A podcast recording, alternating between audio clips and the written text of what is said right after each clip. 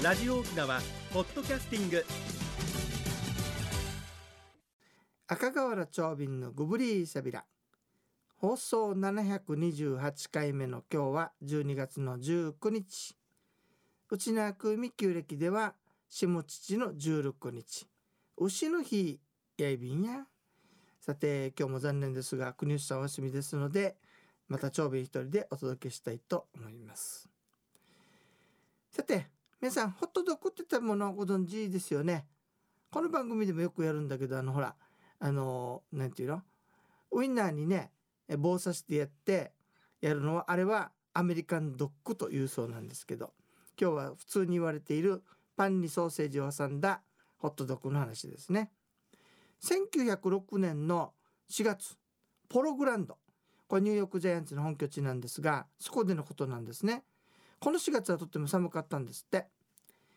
でハリー・スティーブンスという人が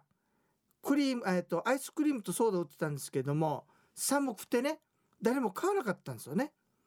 そこで売り子に指示してある限りのダックスフンドソーセージとロールパンを買い集めさせてソーセージにパンを挟んで温めて They are red hot. Get your Dachshund sausage while they are red hot. 英語詳しい。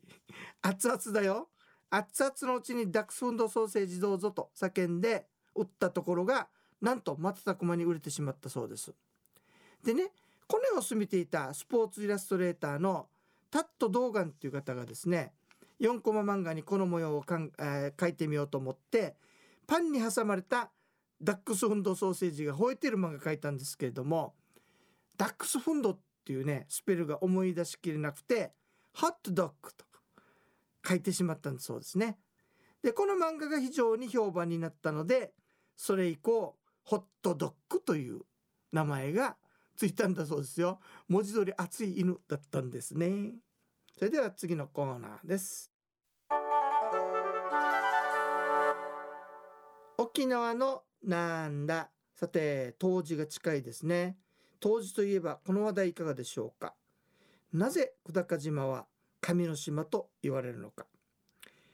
えー、理由その1沖縄の島々を作った奄美清なんですけれどもその奄美清が久高島から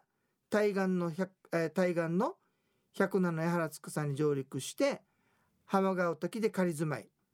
それからミントングスクに移り住んで長男が国王次男が味三男が百姓長女が神を祀る聞こえ大君。次女がノロになったという話なんですね。ちゅうことはうちなんちゅうの先祖は久高島から始まったということになりますね。それから意識浜に五穀の入った壺が流れ着いてそれを久高島に植えてそこから琉球全土に広がったという伝説があるのでこの2つからして内南中の先祖の島遠藤五国正確には四国なんですけれどもお米を除く発祥の島というふうになって神の島と言われたんじゃないかなというのが理由その1です。その2これが当時と関係あるんですよ。太陽と二来家内信仰。えー、浦添城に大きな力を持った政権が誕生します。歴史ではエイソ王党とかサット王党と呼ばれていますね。ところでねこの浦添城で当時の日の太陽は久高島の久保滝の方から昇ってくるんですね。そうすると久高島はこう昇ってきた朝日の影になるんですが島が平坦で低いもんですからね。島の影になった部分がちょうど海の中に穴が黒い穴が開いたように見えてこれを昔の人たちは太陽の穴という意味で手だが穴と言っていたそうですね。でそこから太陽が生まれてくるように考えたわけなんですよね。で琉球国王はちなみに太陽の化身と考えられていましたのでその太陽が生まれてくる島だということで聖なる場所にしたとそれともう一つがね浦西城から見て辰巳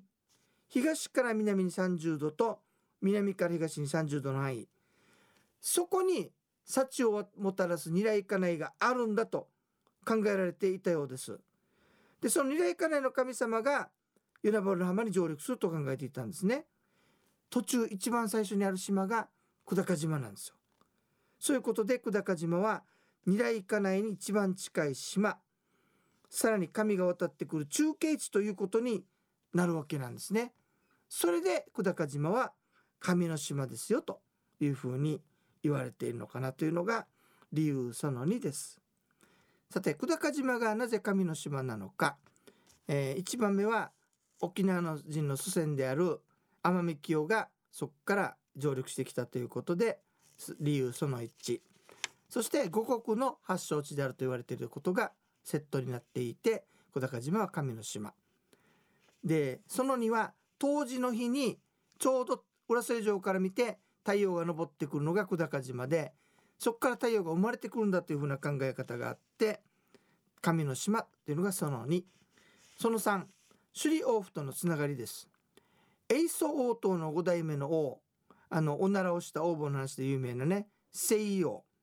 その西王の生まれた家というのが久高島にありますし第一彰子の最後の国王聖徳。島の野呂国久さんに惚れて滞在している間にクーデターが起こった話といった形でね王府とのつながりが強い。ということで2番目。あ3番目ですね。それから4番目。奄美清族の移動、えー、新しい技術を持った人々奄美清族と言っておりますけどもね。沖縄の島々に移り住んできました。その時に上陸拠点の一つとなったのがこの久高島だと考えられるんですね。あの大きな島がねある時に急にすぐは上陸しないんですよ。どんな人がいるかわからないしどんな怖い獣がいるかもしれない。だから手前に拠点みたいなのあの島があればそこに上陸して様子を見ながら本格的に大きな島に移り住むということですね。まあ、その一つが久高島だと考えられます。浜比嘉とか津堅もその一つと考えられますよね。さてその際に奄美家はどこから来たんでしょうか南から北からそれとも東から実はカベールの浜に奄美清が降りてきたという伝説から北の方から来たのではないかと考えられます。でカベール浜に行きますとね津堅島はっきり見えますしそれから久高島の遺跡から北部の石が見つかっていますしね。ん？じゃあ浜比嘉が先津堅が先じゃないのですか？うんいいところに気づきましたねその通り。じゃあなぜ久高島が神の島なのか理由その1とその2が大きく関わってくるんですね。ところでねお客さんが面白いこと言ってましたよ。小高島は神の島だけどなんで津堅は神の島じゃないわけっていうあの話が出たんですね。その時ね「うん？甘や人参の島役と」だそうです。わかりますかね？人参方言で人間鉛なんですね。人間の島でキャロットの人参の島だから神の島じゃないわけさと言ったわけなんですよ。ナイスと思いまして使わせていただきましたさて今日はね、え、久高島が何で神の島なのかという話をしてるんですけれども最後の5つ目は年中行事ですね多分これがねうちなんちにとって神の島と考えられてる強い理由かなと思ってるんですけれども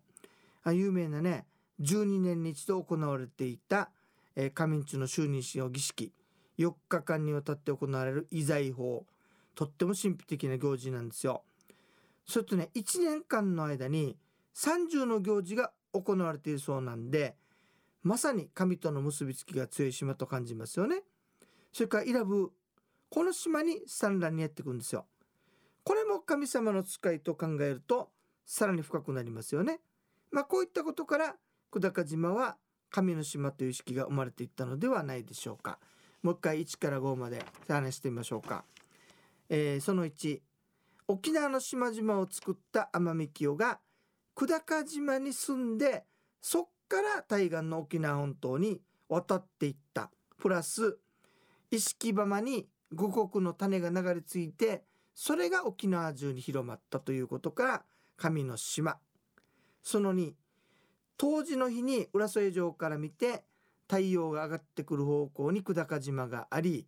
さらにそこがねちょうどその黒い穴が開いたように見えることから太陽がそこから生まれてくるんだと。手田が穴ということを考えがあってそれで神の島。そしてもう一つ。ちょうどその久高島のある方角に二大家内があるんだと考えられていたのでそこに一番近い島ということで神の島。これが2番目ですね。おそらくこの12が王府の意図があって神の島になったんだと思います。3つ目。まあ永宗と5代目の王様の出身地それから久高島にねあの戦勝報告ということで行ったりしておりましたので王家とのつながりが強い島だから神の島。4番目天目教族と言いましてね天教神様ではなくてねあの新しい技術を持った人々だと考えた時にその一派が久高島に一旦上陸をしてそこから沖縄本島に移り住んだということで、まあ、拠点の一つ。そこで、えー、神の島と呼ばれていたのではないでしょうか。最後は年中行事が非常に多いと。1年に30もあると。さらには A ファイ A ファイというようなね、あのー、非常に神秘的な遺財法というのも行われていたのでだから神の島というふうな意識が強くなっていったのかなと。以上5つが久高島が神の島だと考えられている理由じゃないかなと長便考えております。いかがでしたでしょうか？少々難しくなりましたでしょうかね？そういえば最近久高島も行ってないけどね。あのやっぱりたまには行ってね。パワーと言いますかやっぱり太陽に一番近い島でもあるしもらってこないといけんかねと思ったりするわけなんですけどもね。そういえば皆さんねパワースポットって歌木は確かにパワースポットと言われますけれども基本的にはあのご先祖様がいらっしゃる場所なのでその地域の生まれとかゆかりがなければね本当は全く関係ない場所なんですよだからもしかそういうあの感覚を持っていかれる時は礼儀を守ってねちゃんとごぶりしゃびらもしてむやみに立ち入らないようにしてくださいね。だ久高島がそういう状況でねもう入れないでおこうかどうしようかっつって非常に迷ってるっていう話も聞きますので、えー、パワースポットブームですがお滝とかに帰る時にはいろいろと気を使って考えてみてくださいね。えー、今日はね小高島が神の島という理由をお話ししましたけれどもあの沖縄再発見のね、えー、あれが延長されたりしているのでまたあのかなり皆さんがね沖縄県内を旅行するのに有利な状況になっておりますんで沖縄ツーリストでもそういったそのツアーとかねたくさん募集かけておりますよかったらこの機会にねもちろん感染しないように気をつけながらねあの沖縄旅行を楽しんでみてはいかがでしょうか。こういう機会にね行ってみ行ったことないさってとこに行くのも一つの手でありますしそれからホテルとかに泊まってねゆっくりするっていうのはまた一つの手だと思いますのでね。こういう時に使って皆さんも楽しめるしそれから観光業界も応援できるしその周辺のお土産屋さんとかね観光地とかそういったところも頑張れますので是非この機会にあの県内旅行をね企画して忙しいとは思うんですけれども遊んでみてくださいね。番組のご案内や赤瓦長瓶 AB タン。それではまた来週までごぶりーさびら。